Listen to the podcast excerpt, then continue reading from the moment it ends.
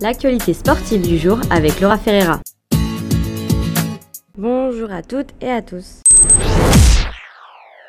Du côté des Jeux de Commonwealth, les judokas ont régné le tatami. Sadi Elenas remporte l'argent et Marc Deschênes remporte l'or dans la catégorie des plus de 100 kg.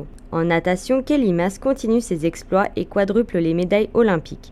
Elle remporte l'or aux 50 mètres d'eau et contribue à la médaille d'argent pour le Canada au relais 4 x 100 mètres. La Canadienne Sarah Milton a gagné l'or au lancer de poids chez les femmes. L'athlète de 25 ans a le lancer le plus long au monde cette saison. Olin Nocton, qui est née en Angleterre mais établie à Mississauga, remporte la médaille d'argent au squash et devient la première Canadienne à accéder au podium dans ce sport. Le Canada occupe le troisième rang avec ses 57 médailles, l'Australie domine avec 123 médailles et l'Angleterre suit avec 105 médailles.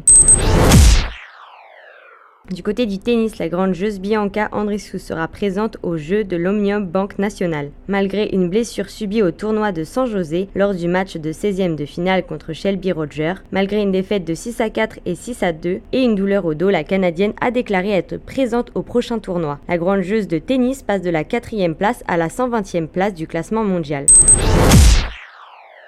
Au football, le FC Montréal s'impose 2 à 1 contre l'équipe des Crews de Columbus.